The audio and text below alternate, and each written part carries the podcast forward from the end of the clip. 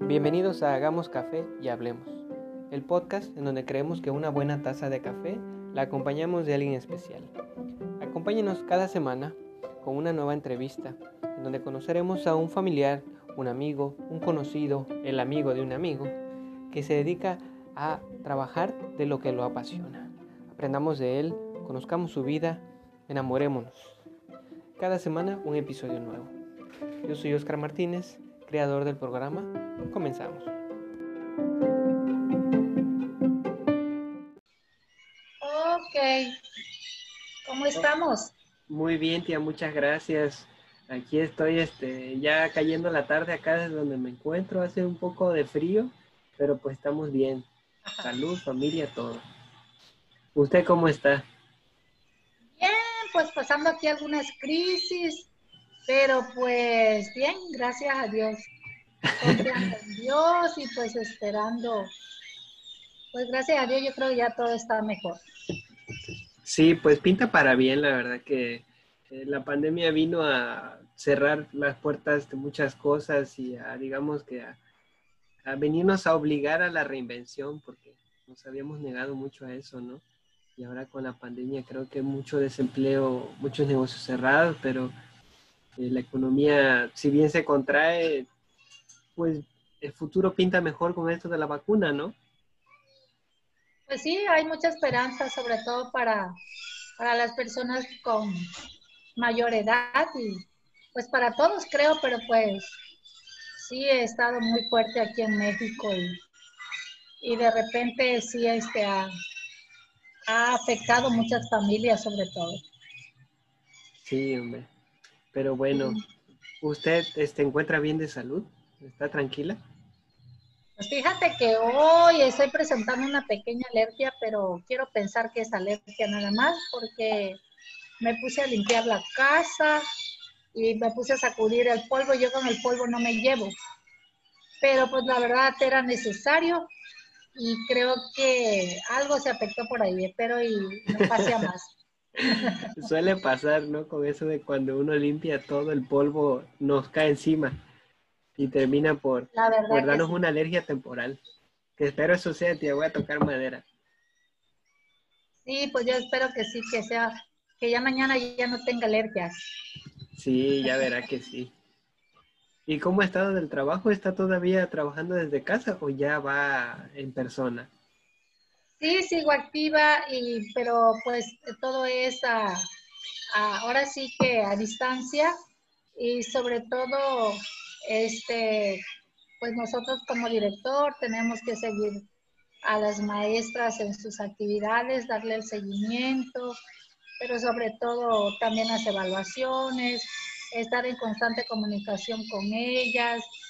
Sí, de repente tenemos que llegar hasta la comunidad para, pues para que no nos perdamos de, vista con los padres de familia, estar siempre pues pendiente, ¿no? Y ahorita, por ejemplo, es el proceso de inscripción ya para el próximo ciclo 2021-2022 y nos exigen una matrícula y tenemos que cumplir, entonces tenemos que buscar las estrategias para poder este, obtener la matrícula de la escuela, porque si no nos hablan de ciertos reajustes con el personal, pero pues hasta ahorita vamos bien por ahí.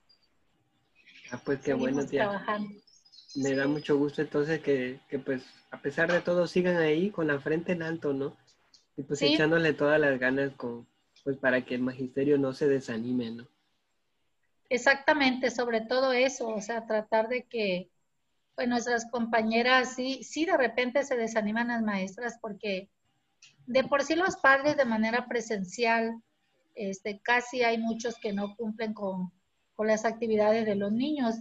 Y ahorita, por ejemplo, hay una negación de los padres ante estas circunstancias, entonces a veces niegan tener un equipo este, de celular o de cómputo porque no se quieren comprometer. Es como una historia de igual, a distancia o presencial, los padres de familia que son apáticos son apáticos. Pero ahí la llevamos. Pues sí, pues sí, pues repetimos, ¿no? El chiste es estar ahí echándole ganas, no de caer y pues siempre ser positivos para pues tratar de contagiarle el positivismo a todos los demás, ¿no? Así es, siempre lo tratamos de hacer, sobre todo para, pues, para animar a nuestras compañeras y a, y a nuestros alumnos también, porque de hecho, pues las familias pasan diferentes este, situaciones, diferentes historias y tenemos que ser respetuosos también. Ok, híjole, tía. Bueno, pues si quiere ya entramos en materia porque el chisme puede dar para todo el, día. Pues yo quiero agradecerte, tía, por haberte tomado el tiempo de, pues, asistir a esta breve llamada, ¿no? En la que tengo la intención yo de, de conocer un poquito más de esos orígenes del Museo Comunitario de la Virgen de Cupilco. Y es que si bien yo trabajé con usted y estuve allá un muy breve tiempo, quizá unos tres, cuatro meses físicamente, no recuerdo exactamente, pero a lo poco que conocí es ya estaba establecido, o sea, ya estaba el local, ya estaba el equipo, ya había ya habían estrategias internas, ya había material bibliográfico, ya casi estaba todo armado, ¿no? O mejor dicho, todo armado pero allá ahora con los años y pues la distancia, ¿no? Me surge un poco la duda en lo que enarbolaba este proyecto de cómo fue el origen del museo. O sea, ¿quién lo pensó para empezar? Esa es mi primera pregunta. ¿A quién se le ocurrió el museo? Bueno, este, creo que es algo muy importante mencionar siempre a los lugares donde nos toca ir y, compartir eh, de qué se trata este museo comunitario de la Virgen de Cupilco.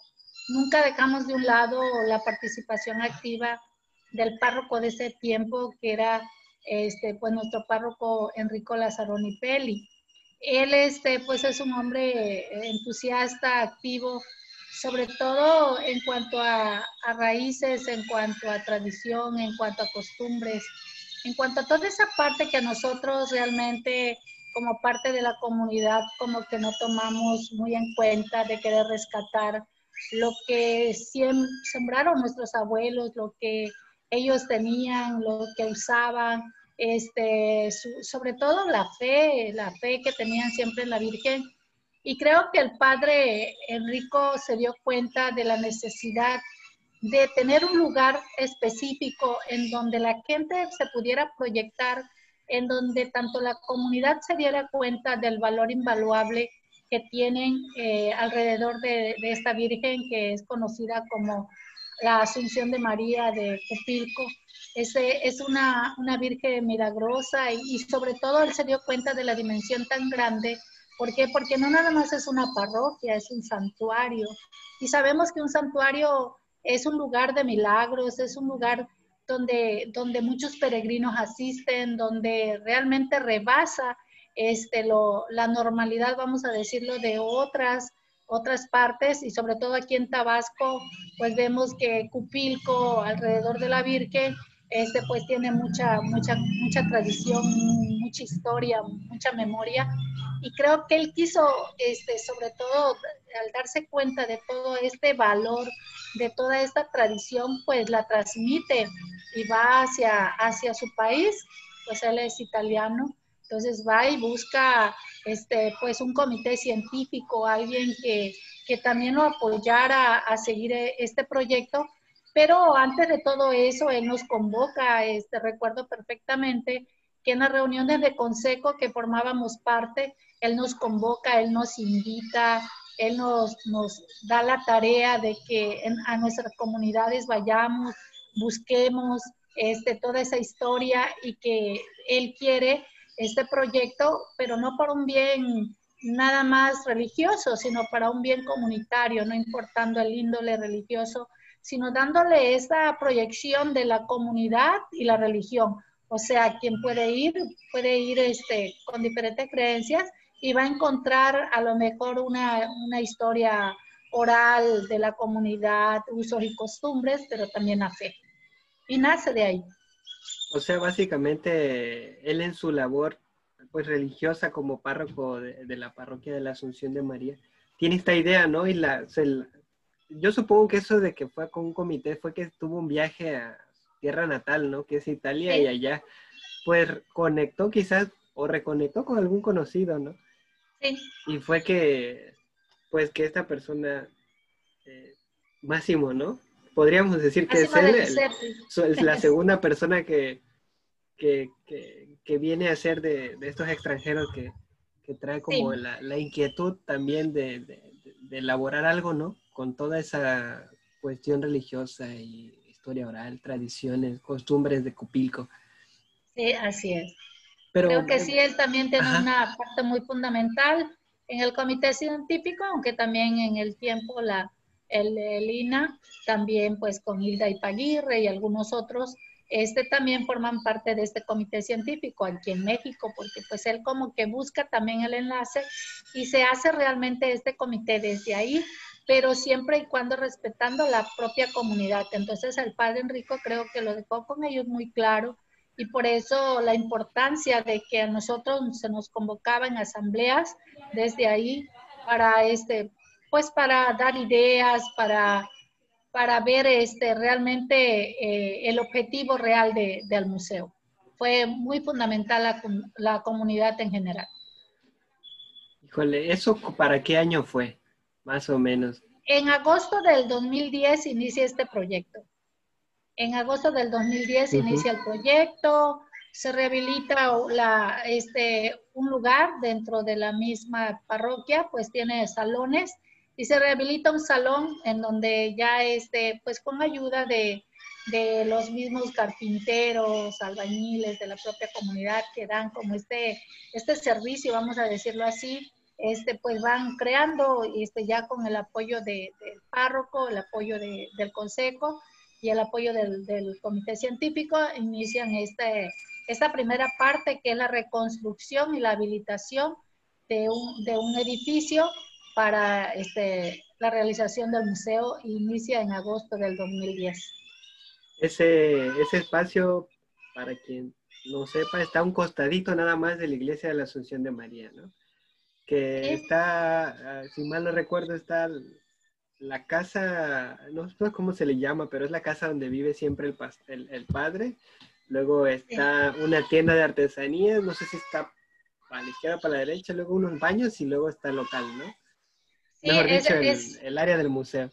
Sí, está, eh, sí, lo has dicho muy bien, está la, la oficina del padre, está la casa del sacerdote y está la librería de las religiosas, están los baños y está el museo y del otro lado está también este, la casa de retiro de la Virgen de Cupilco, que en muchos años y durante mucho tiempo estuvo ocupado por los seminaristas del seminario menor de Tabasco. Entonces el padre también, pues siendo una persona muy humanista, sobre todo muy espiritual, esa casa de retiro la convierte momentáneamente en, el seminario menor de, Tabasco. Ya hoy, en el tiempo actual, este ya se vuelve a reconstruir y a remodelar para nuevamente ocuparse como casa de retiro para quienes desean, pues precisamente ahora sí, este, retirarse un tiempo con diferentes grupos de la misma iglesia o de otra comunidad, de otro municipio igual.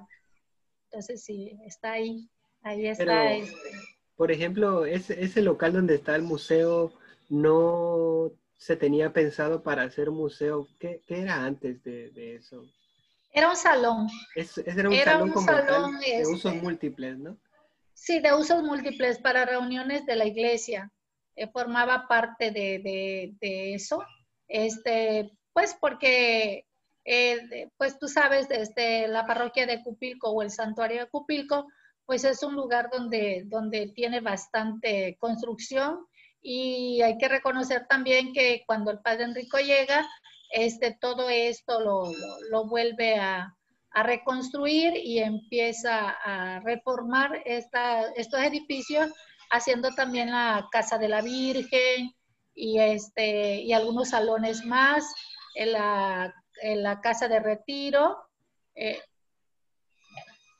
los portales, los portales también, y este, y pues él hizo algo como, en aquel tiempo recuerdo mucho que, que cuando nace el proyecto del museo, él quería ir más allá, este, y por eso se hacen los portales, porque él quería como que el pueblo de Cupilco se proyectara como un patrimonio de hecho es un patrimonio de la nación, pero él quería hacerlo como un lugar este, bastante, ¿cómo será? No, no turístico, sino rescatando esta parte de, de magia del pueblo. O sea, no, no llevaba esa intención el padre, pero sí este, recuerdo perfectamente que él es un hombre muy gestor y entonces buscaba mucho este, esta parte con algunos gobernantes, eh, con algunas personas de turismo, porque su, su, sueño iba más allá del museo, nada más quería hacer este, los, los corredores y del otro lado, que es ya la carretera federal que nos lleva a Comalcalco, Jalpa, él también quería que, pues se hicieran los corredores, pero pues como siempre algunos habitantes no estuvieron muy de acuerdo. Sí, claro, a fin de cuentas termina siendo como que pues un consenso, ¿no? El hecho de que ellos digan sí o no, pues afecta, es, o afectó, mejor dicho, esa planeación que tenía eh, ideada el, pastor, eh, perdón, el padre Enrico. Y fíjese que ah, no, no había puesto a pensar en esa parte, pero me agrada mucho pensar el hecho de que la idea del museo nace por una inquietud pues de él, ¿no? Viniendo de, un lugar, siendo Europa, muy específicamente Italia, pues muy a la antigua, ¿no? Y, llega a Cupilco donde visualmente lo único que destaca es la iglesia. Sí. Pero cuando tú te involucras con la comunidad, cuando empiezas a llegar a la iglesia, cuando empiezas a conocer un poquito más de lo que se ve y lo que se percibe, ¿no? Llegas a encontrar que, que Cupilco es un lugar donde pues, la herencia viene, o sea, muy arraigada, ¿no? Que toda esa historia oral que conocemos de la Virgen, a fin de cuentas, eh, forma parte del día a día del pueblo y que encuentra usted magia, encuentra usted, este, ¿cómo decirle? Y pues esto lo digo de mí porque estuve llegando allá un tiempo encuentra, digamos, magia, encuentra mucha sabiduría, eh, un pensamiento muy, muy bonito. ¿eh? Y a mí, sinceramente, el, poco tiempo que estuve ahí, pues me gustó muchísimo y definitivamente me lo llevo conmigo por siempre, porque queda en mí el, el, buen sabor de que Cupilco va más allá de ser solo tradición y solo costumbres y solo historia, porque con el pastor, perdón, con el padre vimos que empezó a crecer eh, ya visualmente y ya digamos que a, verse y tocarse lo que sería eso que es rico en tradiciones y costumbres e historia oral, ya se podía tocar, digamos que al ver los portales, a ver un poquito más de movimiento, porque cuando yo recuerdo empecé a, eh, eh, cuando era chico, cuando empecé a asistir que ya habían los, los portales, los portales vinieron a ser como un imán, ¿no? Hacían que la gente se quedara más. Y ellos ya sabían, ¿no? De la historia oral del pueblo y de las costumbres y y de lo mágico que viene a ser en sí la tradición de Cupilco.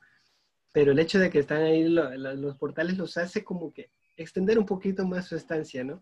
Y quedarse a dar una vueltecita, comprar un helado y todo eso. Y definitivamente es muy curioso saber que, que pues todo nace con la idea del, del padre Enrico, ¿no?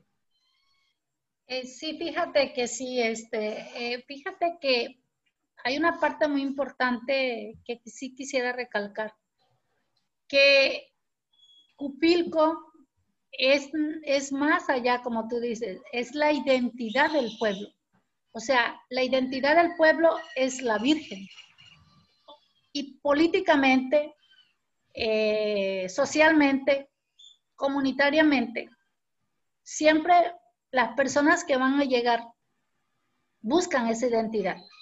Y el cupilqueño o los cupilqueños lo sabemos. O sea, hay una identidad, hay algo arraigado ahí. Y es algo que no, no nace este, de, de, la noche a la mañana, sino es algo que trae una historia este, desde, desde Hernán Cortés, desde este tiempo, ya Cupilco se distinguía, ya, ya este Cupilco, lugar de corona, su significado, entonces, desde ahí ya venía algo más fuerte para ellos. Entonces, querramos o no, eso nos identifica, o sea, el cupilqueño se identifica. ¿Por qué? Por la Virgen, eso le da identidad. Y, el, y quien se acerque a Cupilco, mm, de la manera que sea, va a encontrar esta parte y es algo que no, no, no, no se puede quitar, no se puede borrar. Por eso este, como tú mismo me, me dices, es algo mágico, es algo que está ahí. Es que tú vas a ir a cualquier lugar, a cualquier familia, a visitar a, a, a, esta comunidad y a la familia más, más chiquita o más grande que vas a encontrar, ellos te van a hablar de, de su identidad, que es la Virgen, de su identidad religiosa. Y es algo que está ahí dentro del museo. O sea, es este, este balance, es este, esta proyección que da el museo. El museo no busca este, cuestiones económicas, el museo busca que sea vivo a través del, del, de, lo, de, lo, que somos nosotros los cupilqueños. De, de, desde ahí ya nace este interés. Desde ahí, entonces yo creo que este sacerdote se da cuenta del valor incalculable que tiene. Y como tú dices, es, la historia oral, es algo que, que, que, se tiene que rescatar porque el tiempo va pasando, la, las transformaciones ya llegaron y hay cosas que se van quedando detrás. Entonces yo creo que, que también para nosotros estar hoy al frente de este museo nos da la fuerza y la fortaleza de saber que en Tabasco el único museo comunitario es, es Cupilco y que es visitado por muchos, muchas personas, muchos peregrinos de otros países nos ha tocado, nos ha tocado atenderlos y ellos se van maravillados de lo mágico que hay ahí, o sea, de lo bonito que hay ahí, de que no hay piezas, sino hay una realidad. Es, es una realidad que existe, se puede palpar hasta el día de hoy.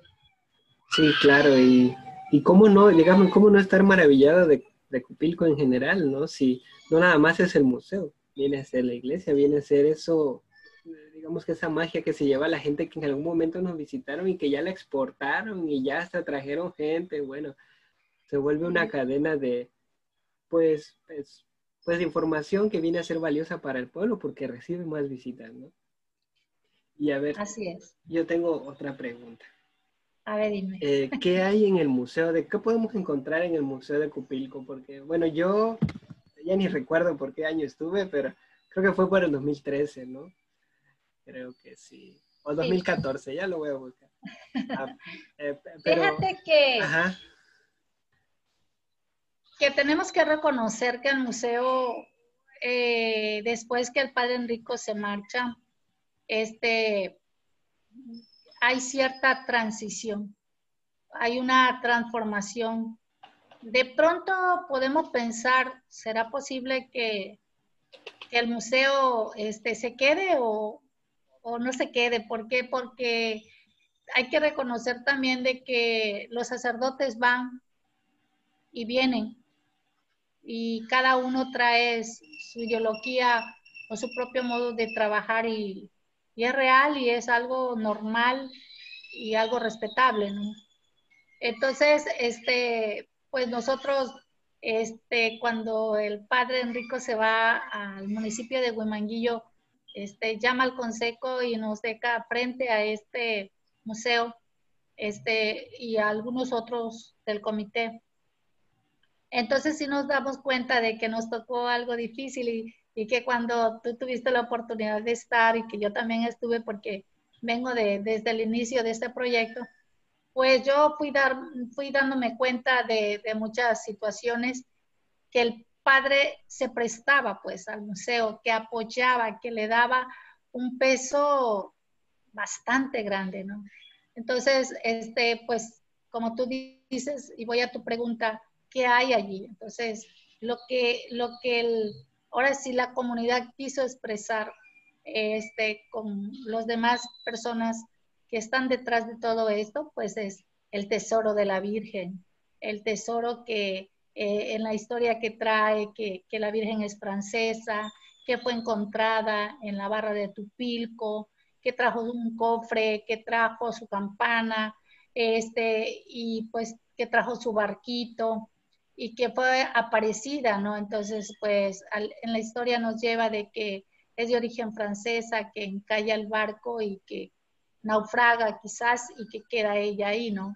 Y, este, y entonces, pues eso, esa es una parte de la del museo, o sea, eh, ese tesoro de la Virgen, pero también este, los milagros de la Virgen, o sea, este, podemos ver este, las historias de las personas que cuentan desde nuestros abuelos, bisabuelos, cómo la Virgen hace muchos milagros y que la gente tenía esa fe grande y que podía expresarse ella a través de los, de los pobladores y eso también está allí. Este, otra parte importante, los vestidos de la Virgen que anteriormente se hacía cada mes, este, después cada 15 días y, en la actualidad hoy se hace cada ocho días.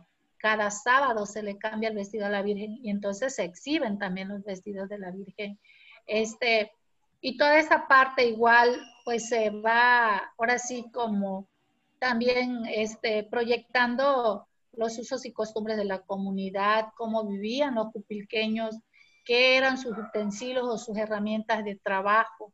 Este, también está la historia de, de, del pueblo, se puede encontrar las entrevistas, se puede encontrar este, mucho material que algunos estudiantes nos han pedido hasta hoy, se motivan y los hemos apoyado, entonces también se encuentra la historia oral. Entonces, todo, e, todo esto es, es, es, muy rico, por eso te decía yo que realmente no vas a encontrar este, piezas como tal, vas a encontrar este, lo que está alrededor de la Virgen, que el centro es ella, pero que al final también hay otra, otros tipos de, de, de, de, situaciones como también tenemos los murales. Ahorita, por ejemplo, tú, tú conoces al museo, entonces, este Eleazar Hernández, el pintor tabasqueño de Tamulte de la Sabana, muy reconocido, pues se encargó también en algún momento de pintar este, eh, uno de los murales que son muy fuertes y que están en la planta baja, porque este museo se divide en dos plantas. Entonces, este, hoy este, está, estamos eh, en el proyecto de hacer este, tres murales más. Hay dos casi acabados, queda uno por, por terminarse, entonces el museo no se ha detenido. Eh, sí sufrió esta transición, sí, sí nos costó trabajo, pero pero yo creo que cuando ella quiere expresarse, se expresa y nos ha dado la, la inteligencia también este, para, para seguirnos guiando con ayuda de la comunidad. Entonces, todo esto lo puedes encontrar dentro del museo, todas estas partes que te acabo de mencionar, y pues es, es muy rico, pues. Hasta donde yo recuerdo, en la planta baja había un mural, ¿no? Que contaba un poco de la historia y de, y de cómo Cupilco dentro de un, una zona chontal es el único pueblo náhuatl, ¿no? Sí, se habla de la diosa Ajá, Expolón, Exacto. Expolón, este, de la fertilidad, habla de la diosa de la fertilidad, del maíz, puedes encontrar en el mural si lo observas bien, el maíz, este, pues, la creación, el, el sol, la naturaleza misma, los animales, el mismo, el mar también, o sea, es algo que, que, te va llevando a la profundidad y te, y te vas, y te vas ahora sí que adentrando a ella y, y, como dices tú también, esas huellas que ya nos dejaron nuestros ancestros y que la lengua náhuatl existía ya en Cupilco y que pues que de pronto hay que rescatarla también. Y estos murales están al ladito de este, ¿verdad? Los nuevos. Sí, los nuevos se hicieron este ya ves que en la parte baja hay un este hay un una un trapiche le llaman ellos eh, pero esa, esa, era una forma de aserrar los árboles este en aquel tiempo no este de manera más más rústica. Entonces de la de ese lado en esa parte en esa pared se hizo como como un bosque vamos a decirlo así pero es es como adentrarse a la naturaleza de, lo rico, de toda esa parte maderable que existe ahí mismo en la región.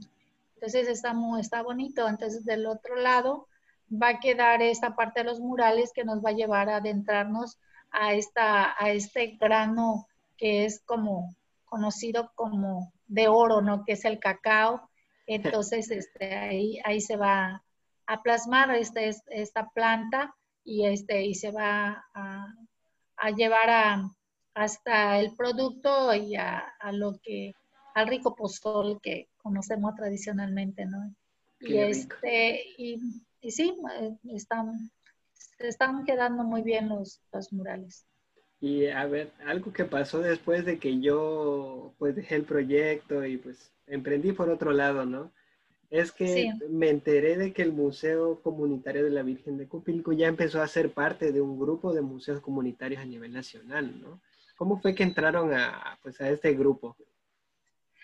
Pues fíjate que, que según me platica este, nuestro asesor, que es este Camarena Camarena Campo, él es de Colima, pero reside en Oaxaca ya con su esposa, son arqueólogos. Entonces, eh, ellos están a la vanguardia de este proyecto. Entonces, eh, él me, me, platica que, que, este, en algún momento, en, en, algún lugar, se encuentra con Máximo de Guset. Entonces, este, empiezan, son conocidos, se conocen, son compañeros, y, este, y empiezan a platicar sobre este proyecto de los museos comunitarios de una red a nivel nacional e internacional.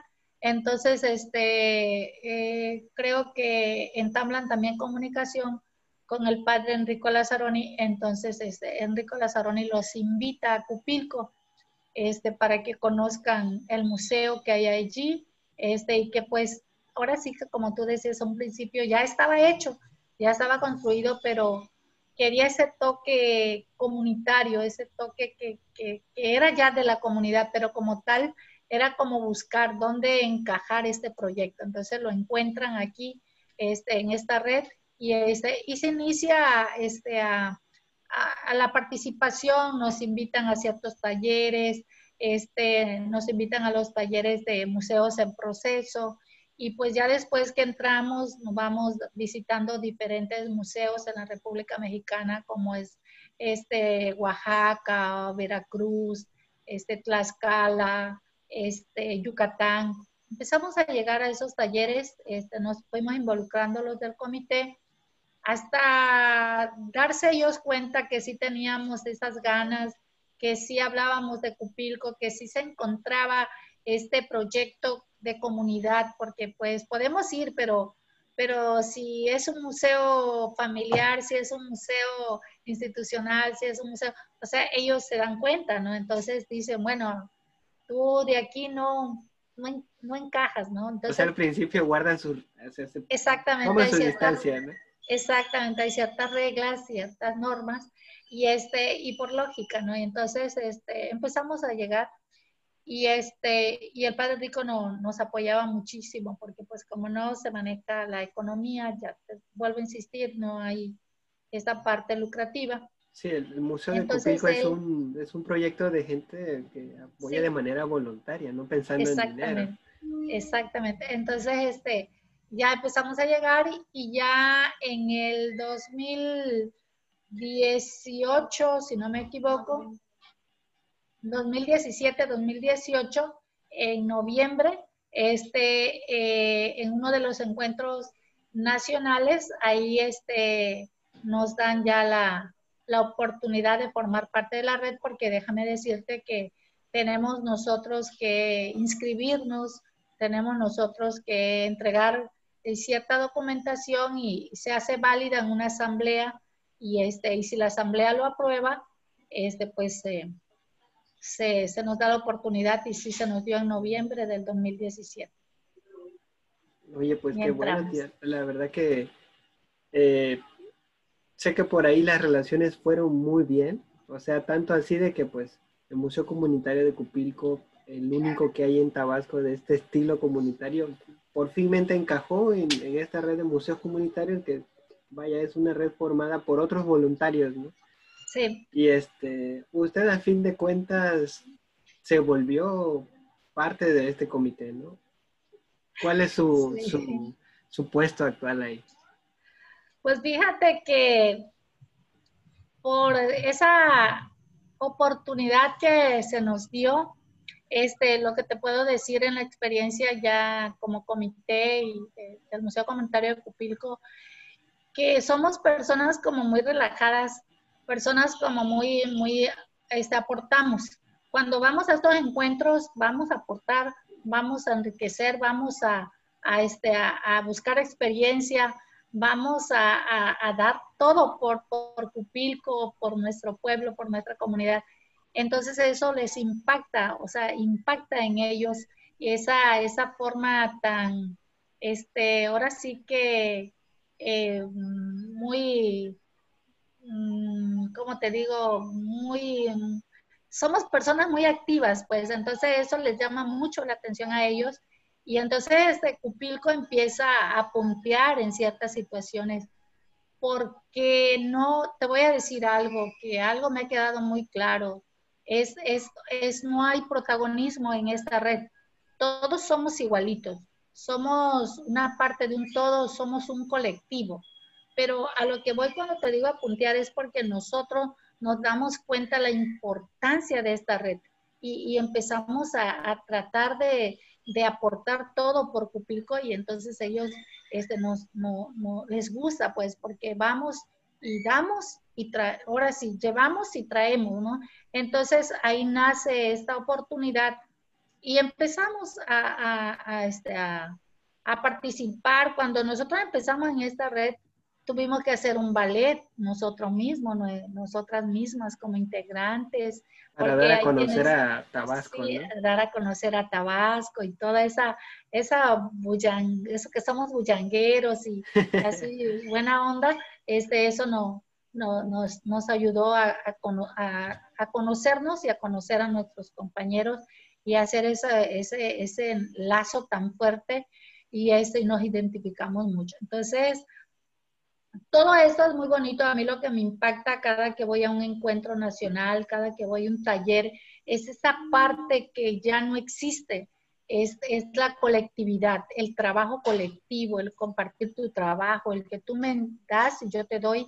Y, y, este, y sobre todo, este, que nadie, nadie puede protagonizar, sino que todos estamos ahí muy parejitos y que hay una asamblea, esa asamblea que antes nuestros abuelos y bisabuelos, este, yo recuerdo, ¿verdad? En mi experiencia personal que mi papá, este, este, aquí donde nosotros vivimos era, era ejidal y todo era decidido por las asambleas.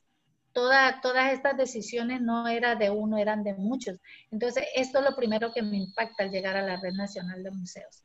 estas asambleas donde ahí se definen el, a dónde seguimos, hacia dónde vamos, hacia cuáles son los objetivos, pero todos juntos. Y luego, aparte, este, pues aprueban y desaprueban. Entonces, no es algo de que yo llego y ya me posiciono, no. Este, cuando a mí me toca este, ser parte de este comité nacional, pues fue este, en uno de los estados, si no me equivoco, en un lugar de Oaxaca. Entonces ahí vamos y este, y pues no, o sea, no, no llevamos pensado nada, solo la participación activa que nos caracteriza y que después este, en la asamblea somos propuestos para ocupar estos lugares, pero nosotros íbamos por, éramos propuestos para la secretaría. Y después, este, pues como hay ciertas condiciones, este, la presidencia queda en otro estado que no cubría como con ciertas normas, este, como estar afiliado a esta red. Porque si te decía yo en principio, tenemos que afiliarnos a esta red. Hay una afiliación y de afiliación que la misma asamblea que nosotros somos, pues aprobamos, ¿no? Entonces ahí vamos y ahí vamos escalando hasta que en esa asamblea nos damos con que Tabasco le queda la presidencia, la presidencia nacional, que son dos años. Entonces, este, esa vez nos sentimos muy contentos porque este, un año antes este, habíamos ya sido afiliados y luego este, vamos esta parte de traer la presidencia al estado de Tabasco y queda en Hidalgo la tesorería, en el estado de Hidalgo y en el estado de Oaxaca el secretario.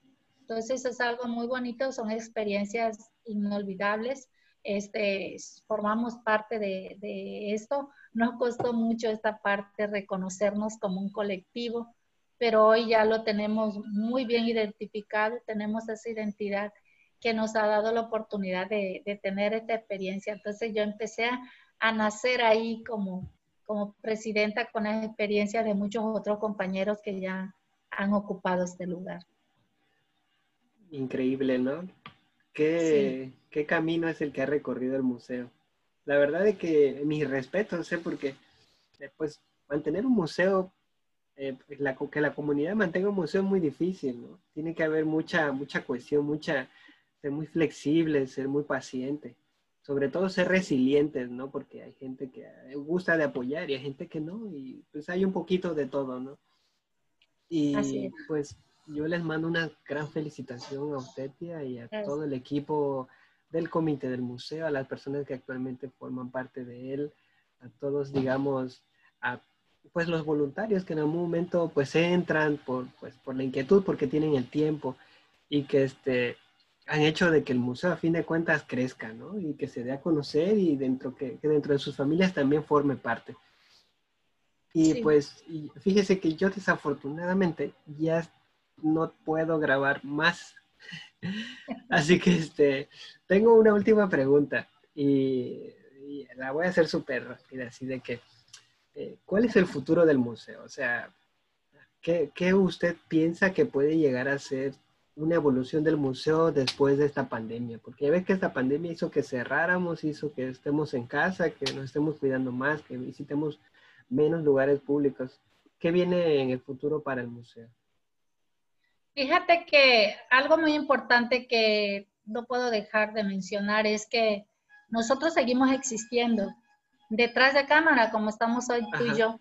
Nosotros, este, a través del Consejo Nacional, este, seguimos haciendo este, asambleas, este, plenos de delegados.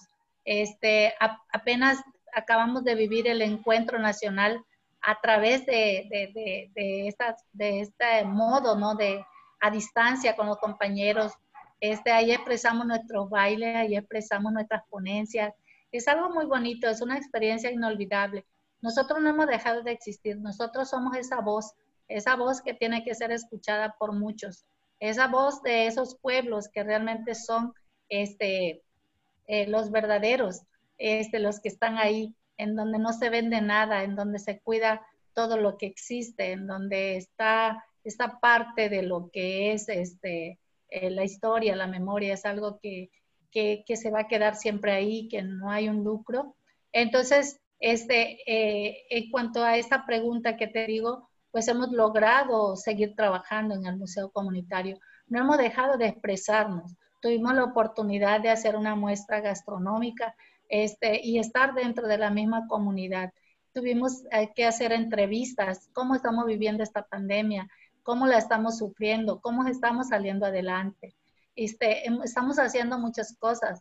O sea, realmente el museo no ha dejado este, sus actividades, pero sí algo muy importante es que hoy tenemos un nuevo párroco que se está interesando en el museo, que que se da cuenta en esta pandemia eh, de, lo trascendental que es el museo, de lo importante, de lo rico de esta historia, que él es una persona que también tengo que reconocer que da el todo por el todo y que le gusta y que a través de, esta parte religiosa está ya haciendo como ese encuentro entre, entre lo, religioso y lo comunitario. Entonces, él nos sigue abriendo el espacio. Entonces, yo creo que el futuro del museo está allí, está, sigue estando vivo, que lo más importante. Y sobre todo, sí, como tú dices, el confinamiento y todo esto que tenemos nos hace esforzarnos más todavía. Pero que, este, que pronto vamos a regresar y que vamos a, a seguir impulsando nuestros museos con talleres, con diferentes formas de, salir hacia adelante con la comunidad, este, reconstruyendo muchas cosas y tratando de ser, este, manejando la colectividad que tanto se nos ha pedido. Entonces, el museo está ahí. Yo creo que este, tenemos mucha gente detrás este, de nosotros que nos apoyan, jóvenes este, que siguen hacia adelante y, este, y que al final de cuentas yo sé que esto pronto va a pasar y que hay muchas expectativas para seguir hacia adelante. Tenemos hoy un buen comité, tenemos algunos que, como tú dices, ya se habían ido, ya están ahí otra vez, este, nos siguen aportando, nos siguen apoyando y creo que eso es lo más importante, o sea, darnos cuenta que, que si todos trabajamos juntos, vamos a seguir creciendo y que el museo va a permanecer por mucho, mucho tiempo. Aunque no estemos allí, otros eh, tendrán que estar ahí. Claro que sí, yo sé que sí. Sé que va a permear un poquito, o mejor dicho, mucho, eh, pues, y va a enriquecer más que nada lo que es el, el pueblo, ¿no? O sea, siempre hay alguien que hereda lo que alguien ya construyó y sé que el museo seguirá ahí mucho después de nosotros dos. Así que, este, pues reitero una vez más, tía, muchísimas gracias. Ya ahora sí, por haber tomado mi llamada. Eh, le agradezco su tiempo, le agradezco al pueblo de Cupí, al actual al padre, que, que no sé su nombre, pero me lo saluda. También al padre Miguel Camacho. Al padre Miguel, ándale. Miguel Camacho. Salúdame, salúdame usted también, si puede, a Máximo. Y pues básicamente a, todo el equipo con el que usted se relacione, sí. un abrazo grandote a la distancia y mis más sinceros eh, saludos. Gracias. Quisiera terminar con algo. Fíjate que este, eh, con Máximo de Giuseppe tenemos este, la, un libro que en este tiempo él iba a venir y, a, traernos este, y, y, una película, un rodaje de una película. Posiblemente él está esperando la primavera o el verano. Después que pase esta pandemia, estoy en constante comunicación con él y me dice, creo que nos vamos a ver pronto. Entonces, por eso te digo que hay muchas sorpresas todavía con el Museo Comunitario de Cuspiro. Hombre, tía, ya, quemó el próximo episodio del podcast. Ese iba a ser. no es cierto. no, pero queda muchísimo. Queda muchísima información para platicar después y sé que por el tiempo, por la distancia, por el no estar de manera presencial y pues realizar esta entrevista por Zoom resulta ser a veces muy limitante, ¿no? Sí, así es. Este, tía, yo le agradezco mucho su espacio. ¿eh? Espero que en el futuro podamos recharlar para otro episodio y quizás extendernos un poco más, invitar a alguien más. Así que eh, recibirá usted mi mensajito por ahí. Claro que sí, hay mucha historia todavía y muchas cosas que platicar del museo. Te agradezco este, por esta entrevista y, y gracias. La verdad, pues estamos a tu disposición y pues a todos los que nos, nos vean, pues que nos visiten. Muchas gracias. Sea lugar donde, aunque sea del lugar donde sea, que nos visiten. Órale, pues. Eh, bueno, tía, cuídese mucho. Gracias. Hasta luego. Hasta luego, hijo. Gracias. Adiós.